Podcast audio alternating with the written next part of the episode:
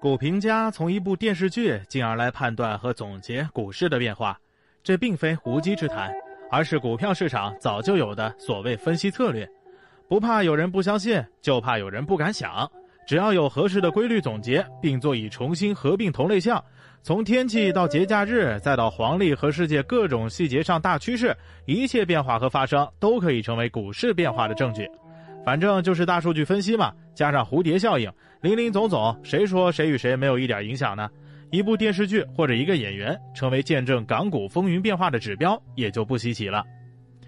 其实也不用非将股市娱乐圈的话题生拉硬扯，本来就是人们生活的大事儿。尤其是 A 股沪指上了四千点以后，大妈入市，股票成为公交车话题，全民荐股等等，都已经成为社会现象。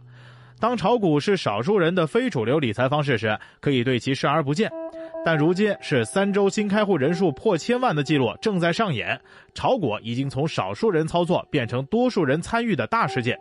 所谓话题就是这样，你可能暂时还没迈进股市的大门，离着魔还有一段距离。但是既然是社会中人，你有朋友圈，有办公室，自然就会受到热议话题的影响。你的心进而就会痒痒，你的大脑也会开始对脚步发出前进的指令。我们眼下正处于连《小时代》还没消化干净，尚在体内以垃圾残渣的状态存在的社会环境和审美趋势当中。正是在这样一个热钱和热情并举的时刻，突然迎面来了大时代，那种癫狂和未来的措手不及就非常合情合理了。有人说谎作假，有人道貌岸然，有人癫狂进入高潮，有人扫兴成为大多数的失败者。娱乐圈和股市本来就有多重相似性，这种相似不是具有什么特殊性，而是两个场域都有放大人性的美与丑的功能。那些本来就存在的表情，当进入到股市或者娱乐圈时，就会因为被放大而显得格外醒目。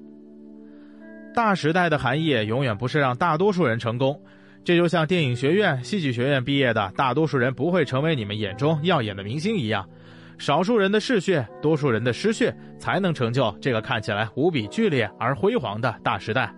而我们注定都已经是时代中的一粒分子，逃是逃不掉了。能做的大概也就是心平气和的去看风起云落吧。